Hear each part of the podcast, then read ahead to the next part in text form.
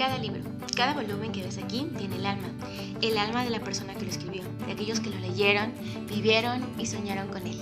La sombra del viento de Carlos Ruiz Zafón.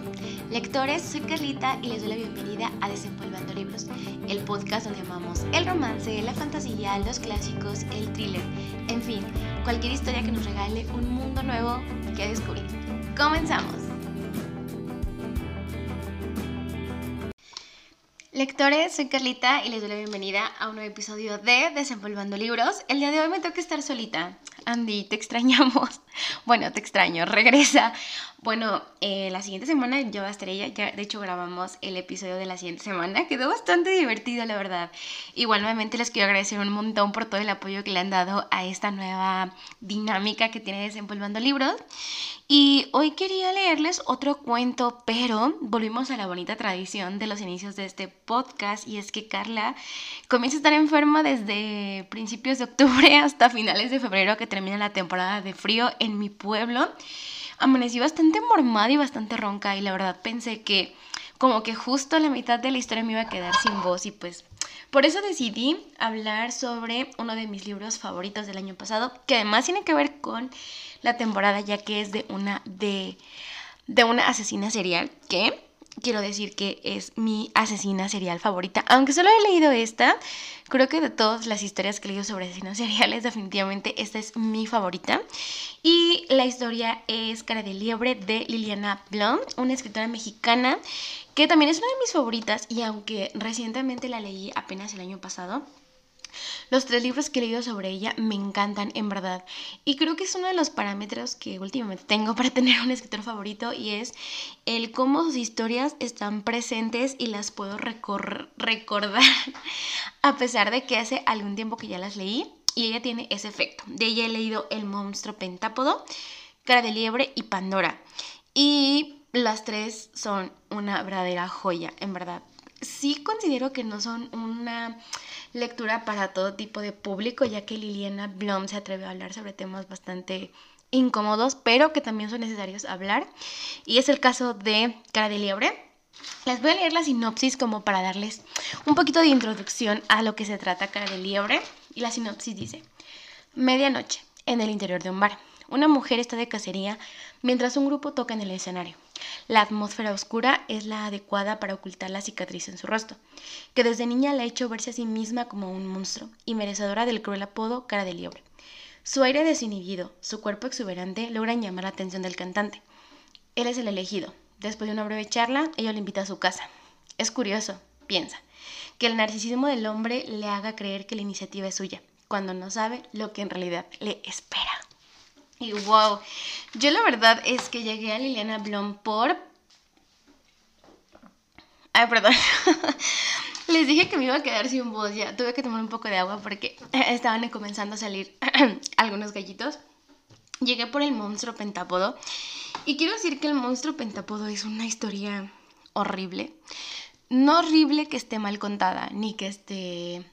Eh, mal escrita, ni que los personajes sean feos. Es en sí por la naturaleza de la historia que cuenta, ya que el monstruo pentápodo cuenta la historia de un pedófilo y cómo logra, en complicidad con una mujer a la que enamora, hacer cosas horribles. Y en verdad cuando lo leí, es un libro súper cortito, pero cuando lo leí, en verdad, o sea, se los juro que leía como dos, tres páginas y paraba, porque en verdad me daba tanto asco leer lo que Liliana Bloom estaba contando, pero no porque estuviera mal escrito, en verdad, es, eh, Liliana Bloom es una escritoria increíble. Es por la naturaleza de la historia y por pensar que ese tipo de historias sí pasan, ¿sabes? O sea, como que eso sí puede ser realidad y pensar que pudiera ser tu vecino o una persona que te encuentras caminando por la calle o así. Por eso decidí leer Cara de Liebre cuando em, vi que había la oportunidad de leer la historia y al final participar en un como en una charla con la escritora y este y conocer su punto de vista y así. Tuve la oportunidad de conocerla y la verdad es que quedé enamorada de Liana Blum. Espero que si escucha esto ya no piense que la estoy acosando, pero es que es una escritora súper buena. Además de que escribe historias increíbles, es una autora muy, muy, muy buena con sus lectores porque nos sacó de muchas dudas, le pudimos comentar varias cosas que no nos quedaron claras sobre la historia o sobre qué mensaje quería dar y realmente nos respondió a todo, o sea, nunca nos dijo como de, no, pues no sé, o de, ah, pues eso es parte de la historia, sino que realmente nos ayudó a aclarar todas las ideas. Además, es una escritora que eh, lee las reseñas de sus lectores. Yo por lo menos que he reseñado tres historias sobre ella, las tres reseñas las ha leído, ha dejado un comentario y las ha compartido. Y no sé, se me hace un detalle súper bonito porque pues ella es una escritora a nivel internacional, tiene muchísimos lectores en todo el mundo y que se tome el tiempo de escuchar la opinión de sus lectores y retroalimentarlos, no sé, se me hace una cosa preciosa, además de que es mexicana. Y en mi opinión creo que merece aún más reconocimiento, así que si tienen la oportunidad de leerla, por favor lean a Liliana Blum. Tiene muchas historias que valen la pena y les digo, obviamente sí, habla sobre temas incómodos, pero que al final de cuentas son temas necesarios. Pero bueno, vamos a regresar a Liliana, a Cara de Liebre.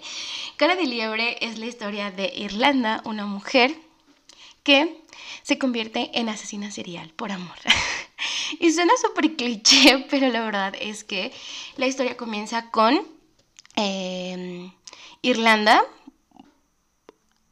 em, de pequeña contándonos como que ella nació pues con una condición especial que es el labio leporino, el cual eh, aunque la mayoría de los niños son operados desde muy pequeños, pues para tener una mejor calidad de vida, porque esa condición tiene ciertos problemas respiratorios y así, les queda una marca en, la, en el labio que algunas, para algunas personas es más notorio, para otros no, pero que al final de cuentas pues hace, o sea, deja la evidencia de que naciste con esa condición.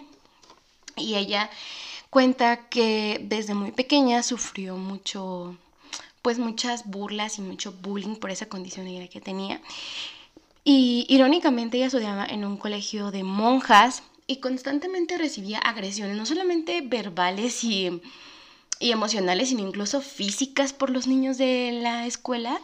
Y las madres o las madres superiores en ese momento se justificaban mucho en el hecho de que, ay, es que son niños, pero incluso las llegaron a agredir físicamente fuerte en la que le sacaban la sangre, siempre estaba despeinada, le rompían sus cosas así. Y en realidad nunca nadie hizo nada por defenderla. Y ah, ese fue mi primer conflicto leyendo el libro, porque yo sé y entiendo pero también soy madre de, de, una niña pequeña y a lo largo de su crecimiento he entendido eso, el que no, no puedes justificar el que una persona desde muy pequeña vaya teniendo prejuicios y se sienta con el derecho de opinar con la apariencia física de otras personas sin que la otra persona se lo pida. Y porque a mí me ha pasado, mi hija llegó a hacer comentarios como de que, ay, esa señora está gorda, o ese señor está feo, o ese señor está así y Dios, o sea, me he muerto de vergüenza y me ha costado mucho trabajo, pero me he esforzado y nos hemos esforzado como papás en hacerle entender que ese tipo de comentarios no se hacen, o sea, para empezar porque la belleza es algo súper subjetivo y que además pues no tienes por qué opinar de la apariencia de otra persona porque la puedes hacer sentir mal. Y en el libro, pues Liliana Blum, a través de esa metáfora o de ese hecho que habla sobre lo que vivió Irlanda, creo que lo deja muy claro. Y es algo que como sociedad hemos permitido y que lo vemos normal, ¿sabes? Se le pone apodos, se le hacer comentarios hirientes o así, cuando no debería de ser así. Y no hay ninguna, ninguna justificación, ni si es un niño, ni si es un adulto, porque cuando es al inverso, o sea, cuando es el comentario hacia ti, pues obviamente no te parece y no te sientes cómodo. Entonces, pues esa fue una de las primeras cosas que cuando leí el libro dije, oh, no, qué coraje, me dio muchísimo coraje. Pero podemos ver que ese tipo de cosas que vivió Irlanda, obviamente desde muy pequeña y obviamente conforme fue avanzando en su edad escolar, se fue haciendo más grande y más grave, fueron eh, obscureciendo y creando muchas inseguridades en ella que Liliana Blum nos deja muy claro que en la larga la historia tampoco nunca la justifica, pero sí nos deja ver cómo ese tipo de cosas pueden despertar esa obscuridad en nuestra naturaleza humana, que al final de cuentas existe, esa parte irracional, esa parte que, que pues por muchas cosas que vas viviendo como que se despierta y no es precisamente como la más bonita que tengamos, pero que sí puede suceder y pues no sé, para quienes han leído o escuchan historias sobre asesinos seriales, es algo muy recurrente en ellos, el tipo de violencia que viven y que definitivamente debería ser algo que debería cambiar, no solamente en la familia, porque generalmente pues es de donde ocurre primero, sino también pues de la sociedad, de que las demás personas no deberíamos de ser tan crueles con las demás personas porque no sabemos qué podamos despertar en esas personas. Pero bueno, eh, resulta que Irlanda pues termina eh, por ser un adulto, es una maestra.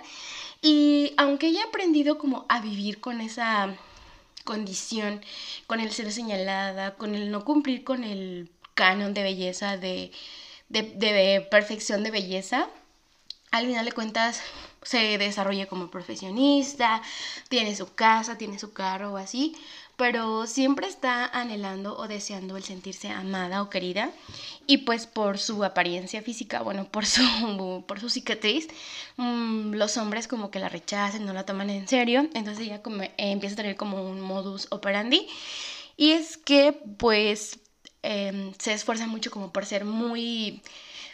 Em, muy atractiva en otro sentido, por ejemplo, pues físicamente hace como mucho ejercicio, siempre usa como ropa súper sexy y así, siempre está bien arreglada del cabello, incluso pues siempre está maquillada, pero al final del día la cicatriz siempre es muy obvia, entonces pues los hombres terminan por dar cuenta.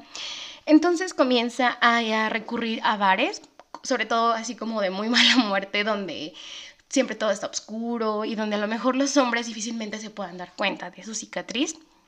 Y de alguna forma como que le empieza a funcionar y comienza a, a llamar la atención de algunos hombres. Ella después los invita a su casa, pero pues obviamente ya cuando hay más luz y se den cuenta de, de, su, de su cicatriz, como que pues al final de cuentas ya estando ahí, pues ah, se aprovechan y tienen lo que quieren de ella y después se van y la dejan. Y ella empieza a sentir como un hueco, como un vacío muy grande. Y porque al final de cuentas lo que ella quiere es alguien que la ame, que esté ahí con ella. Entonces, ella cuenta que al primer hombre que asesinó fue de manera accidental, como que ella... Uh, rara, raro, el, ese hombre no se fue en cuanto quiso algo de ella, sino que como que se quedó a dormir. Y ella al verlo ahí como dormido y contemplarlo y así, sintió como un deseo de que tener a alguien así siempre. Entonces cuando él despertó como que y la vio como que se quedó así de que, ah, este, ay no, ya mejor me voy así. Y como que entró en pánico así y quería que se quedara más tiempo. Entonces pues lo asesinó. Y a partir de ahí comienza con una serie de asesinatos que curiosamente nunca llaman la atención de nadie, ni siquiera porque ella lo realiza siempre, eh, como dirá Arjona, en el mismo bar, en el mismo lugar y en la misma hora, porque siempre va al mismo bar, siempre va al mismo bar, aunque sí entre cada asesinato va dejando como un tiempo en el que, porque, bueno, ella cuenta que después de que asesinó al primer hombre, eh, se siente mal, pero pues como que al verlo ahí, este, tan tranquilo y tan en paz, decide quedarse con él unos días, con el cadáver, hasta que es inevitable y tiene que deshacerse de él. Después de que se deshace del cuerpo, ella se promete que no es algo que no va a repetir, que no es algo que quiere en su vida, pero vuelve a como esa rutina en la que ella intenta tener a alguien y no lo logra. Entonces regresa nuevamente al bar y comienza así una serie de asesinatos. Y Liliana Blom, cuando le preguntábamos si había alguna metáfora detrás de, pues como de ese hecho en el que ella nunca fuera ni siquiera sospechosa de que estuviera asesinando hombres, ni siquiera los hombres a los que ella estaba asesinada, asesinando nunca fueron, nunca fueron buscados, ni, ni siquiera nadie los estaba buscando, pues nadie se dio cuenta de que ya no existían. Y Liliana Blum decía que eh, ella estaba intentando hacer como una metáfora hacia los feminicidios que ocurren en México y en Latinoamérica y es que muchas de las mujeres que han desaparecido ni siquiera están buscadas, o sea, ni siquiera nadie las está buscando, terminan muertas en fosas, en ríos, en lagunas, sin una identidad, sin ni siquiera una mm, posibilidad de ser reconocidas y parece que al, a México, a la sociedad, al mundo, no le importa. Y entonces ella decía pues que estaba tratando de hacer esa metáfora como para ver qué fácil es eh, quitarle dignidad a la muerte. Y me parece muy interesante, la verdad es que sí, yo también coincido mucho con ella en eso. Pero bueno, el caso es que Irlanda comienza a tener una serie de asesinatos eh, durante mucho tiempo, los cuales quedan impunes, nadie sospecha de ella y así. Pero como escuchemos en la sinopsis, ella conoce al cantante de una banda nueva que está tocando en el bar y como que ella piensa que como él, o sea, él como que empieza a coquetear con ella y así. Y como él como que tampoco es como que el canon de belleza así de hombre súper guapo, súper musculoso, piensa que a lo mejor tiene una posibilidad de que él pues sí la pueda amar a pesar de su cicatriz. Y decide invitarlo a su casa, igual como que él como que también da un poco más de señales de interés que los otros hombres con los que ha estado. Entonces decide llevarlo a su casa y pues ocurre lo mismo que con los otros hombres. Al ver la cicatriz que ella tiene, como que se espanta y se quiere ir. Pero eh, Irlanda comete su primer error y es que decide dejarlo con vida. Como que ella piensa que a lo mejor lo puede convencer de que la ame. Y pues a él, a diferencia de los otros hombres a los que había asesinado, pues también lo estaban buscando. Y es que resulta que el tipo tenía una novia a la cual había embarazado y había dejado como sola y porque según él, eh, su novia y ese hijo que venía en camino iban a arruinar su futuro como cantante, aunque tocara en un bar solo dos días a la semana y aún viviera en el sótano de sus padres. Pero bueno, eh, entonces la, la, chava que es su novia, que, ay, ahorita no recuerdo el nombre, igual ahorita lo voy a buscar y, se lo, y les digo cuál es el nombre. Pero ella comienza a buscarlo porque pues primero ella tampoco como que no tiene no tiene muchos recursos ni posibilidades económicas para, para mantener a ese niño. Y además también como que le pega un poco el ego de qué está haciendo ella, o sea, o porque ella no es este, pues no es capaz de, de, retenerlo o de que él quiera quedarse con ella y con su hijo y al ver que no aparece por ningún lado y que no lo encuentra, como que decide empezar a buscarlo y es de la forma en la que Irlanda eh, empieza a, a, estar en peligro en el sentido de ser descubierta.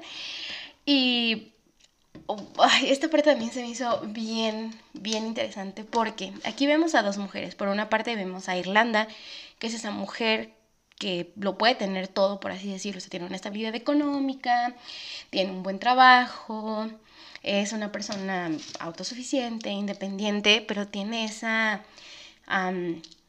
necesidad de sentirse amada, protegida y querida y tiene esa, pues esa cicatriz que le causa ruido a los hombres para eh, quedarse con ella. Y por, y por el otro lado vemos a... Ay, espérense, tengo que buscar el nombre porque siento que no está chido hablar de ella sino darle un nombre. Ay, estoy buscando. Ahí está. Ay, no, este no es. Esperen, un segundito. Dejen busco el nombre. ah, un segundo. Listo, ya encontré el nombre. Es Tamara. Y por otro lado vemos a Tamara, una chica que Mm, pues no tiene una estabilidad económica, que no tuvo la oportunidad de estudiar y digamos que va sobreviviendo con, con trabajos súper básicos y súper sencillos, pero que físicamente es muy guapa, es muy atractiva, digamos que cumple con el canon de belleza que les gusta a los hombres, pero ahora está embarazada y ella como que no se siente ni lista, ni, o sea, ni emocional, ni económicamente para mantenerlo. Y además, pues también le gustaría como que su hijo creciera dentro de una familia. Y vemos como em, a través de ellas vemos reflejadas esas necesidades afectivas que a veces necesitamos llenar y que el hecho de crecer en ambientes algo hostiles nos hacen tomar decisiones equivocadas. Por ejemplo, Irlanda, que pues de alguna forma termina convirtiéndose en asesina serial y obligando a un hombre a que la ame. Y por otra parte a Tamara que también siente esa necesidad de encontrarlo y que de alguna forma él le le explique o le diga por qué ella no cumple con las expectativas o, qué es lo que le hace falta a ella para que él pueda quedarse junto a él. Y por otra parte vemos al tipo que, o sea, no, de verdad, puede sonar un poco cruel el comentario, pero que es una persona totalmente fracasada, o sea, que tuvo la oportunidad de, de estudiar, de ser alguien, porque se ve que sus papás tienen posibilidad económica y que al final de cuentas se resume en ir sobreviviendo y subsistiendo por la vida. Y bueno, y que dejó embarazada a Tamara y que en cuanto vio algo que le llamaba la atención, que en este caso era Irlanda, pues se va con Irlanda. El caso es que em, a lo largo de la historia vamos viendo cómo, Tam, Tamara vive todo este proceso de su embarazo, de encontrarlo, y Irlanda, el, eh, la, pues sí, al tener en, en, cautiverio a su presa, y cómo se obsesiona con el hecho de que la ame y de que por favor se quede con ella. Y vamos también conociendo cómo Irlanda pues va contando cómo fue cometiendo todos sus crímenes, cómo se deshizo de los cuerpos, también esa sensación que ya va teniendo al, al ir asesinando. Y yo ya les he dicho en muchas ocasiones que la verdad he leído bastantes cosas, pero Liliana Blom escribe unas cosas muy tétricas. Yo, aquí hay una escena bastante mm, explícita sobre, sobre necrofilia. Y wow, yo nunca había leído nada así, la verdad sí me quedé bastante impactada, sobre todo por lo bien que está escrita la, la escena y cómo te hace tener esa conciencia y esa realidad de que es algo que sí pasa y que pasa más de lo que nos gustaría creer que pasa. Como que darte cuenta de esa parte no tan chida que tiene la naturaleza humana y que lo podemos ver. Sobre todo siento que últimamente está como muy de moda los asesinos seriales y el conocer sus historias. Digo, recientemente salió la, la adaptación, la serie de Netflix de Jeffrey Dahmer. Y, por ejemplo, yo también soy súper fan del el podcast de Leyendas Legendarias, que por cierto, escúchenlo, eh, donde habla sobre muchos asesinos seriales de todo tipo, o sea, de diferentes épocas, mujeres, de ciudades, de países y así. Y podemos ver cómo pues sí, al final de cuentas es algo que sí, que sí existe dentro de nosotros y que muchas veces la ficción, la, perdón, la realidad supera a la ficción. La verdad es que yo en algún punto eh, de la historia no me, o sea, no justifiqué Irlanda, obviamente no, pero logré sentir lo que ella podía haber experimentado al todo el tiempo ser relegada, excluida, señalada. Y me hizo pensar mucho en el por qué los humanos, por qué las personas solemos ser tan crueles a veces con respecto de eso. Y lo importante que debería ser el cambiar, el que pues el que tú, el, el cómo te opin, el que, perdón, el cómo te expresas y el cómo opina sobre las demás personas y el impacto que esto tiene en ellos. Digo, no es una justificación lo que ella vivió, pero, o sea, desde tan pequeña sufrir tanto acoso, tanto señalamiento, golpes y ver que a nadie le importaba y nadie hacía nada al respecto, pues difícilmente puedes creer, crecer con tanta resiliencia en la vida. Además, eh, los cánones y los estándares de belleza que cada vez son más exigentes y más marcados, definitivamente creo que es lo que también debería de cambiar, porque creo que mm, em, no ayudan. Y por, por otra parte también estaba, por ejemplo, Tamara, que estaba tan obsesionada con el tipo y yo decía, ay no, ya, mátalo Irlanda. es que en verdad ella era tan buena, o sea, era súper trabajadora, de alguna forma eh, creí en él y confiaba en él y estaba obsesionada con encontrar un tipo que ni siquiera la pelaba, que ni siquiera se acordaba de ella, que ni siquiera la tomaba en serio ni, ni bien. Y ella a fuerzas quería encontrarlo, era como, ay no, ya, mejor mátale a Irlanda, la verdad. Pero la verdad es que em, también creo que Liliana Blum de, escribe muy bien a, a, una mujer asesina y es que hay muchas cosas que ella va haciendo como asesina serial que yo dije, claro, si yo fuera una asesina serial, perfectamente haría eso. Y creo que eso es lo que me gustó mucho, porque yo por lo menos eh, no había leído nada sobre ninguna asesina serial, ni siquiera había escuchado hablar sobre muchas mujeres asesinas seriales. Y luego muchos de los detalles que dan o de la forma en la que cuentan las hacen ver como, pues como detalles, como, mm, pues sí, como más detalles masculinos. Y Irlanda, sí, o sea, es que de verdad tiene todo el toque, el toque de que es mujer, definitivamente. Así que sí, eh, si les gusta este tipo de historias, les recomiendo mucho leer a Liliana Blum. Les digo que ella se atreve a hablar sobre temas que son bastante incómodos. La verdad, creo que a, en Cara de Liebre no solamente habla sobre bueno, pues sí, sobre la muerte, pero también habla sobre muchas otras cosas que son bastante obscuras y bastante fuertes, pero que los, los narra y los habla de una manera bien, bien, bien interesante.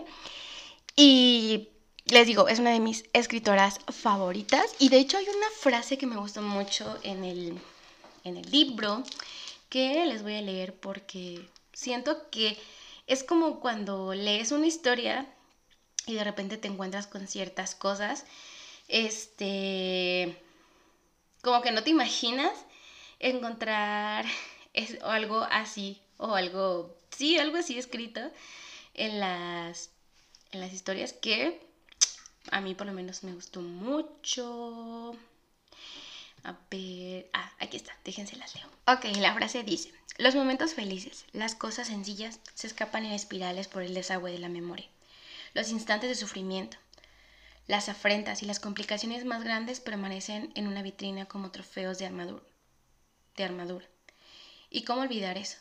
Hace dos años las cosas habían sido fáciles. Les digo que en verdad siento que ella tiene una forma de narrar y de contar historias bien, bien, bien diferente. Y yo les quería hablar sobre Irlanda, sobre todo porque les digo que es la primera asesina serial sobre la que yo leo. Y en verdad quedé encantada y fascinada con la historia. Y bueno, creo que por aquí se va a quedar ya el capítulo de hoy.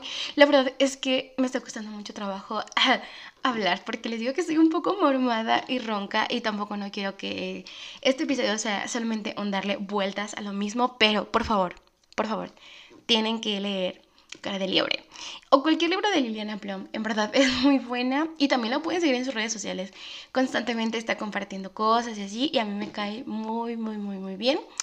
Y sí, entonces nos vemos en un siguiente episodio y de nuevo muchísimas gracias por todo el apoyo que le han estado dando a esta nueva dinámica. Muchísimas, muchísimas gracias, lectores. Nos vemos en un siguiente episodio.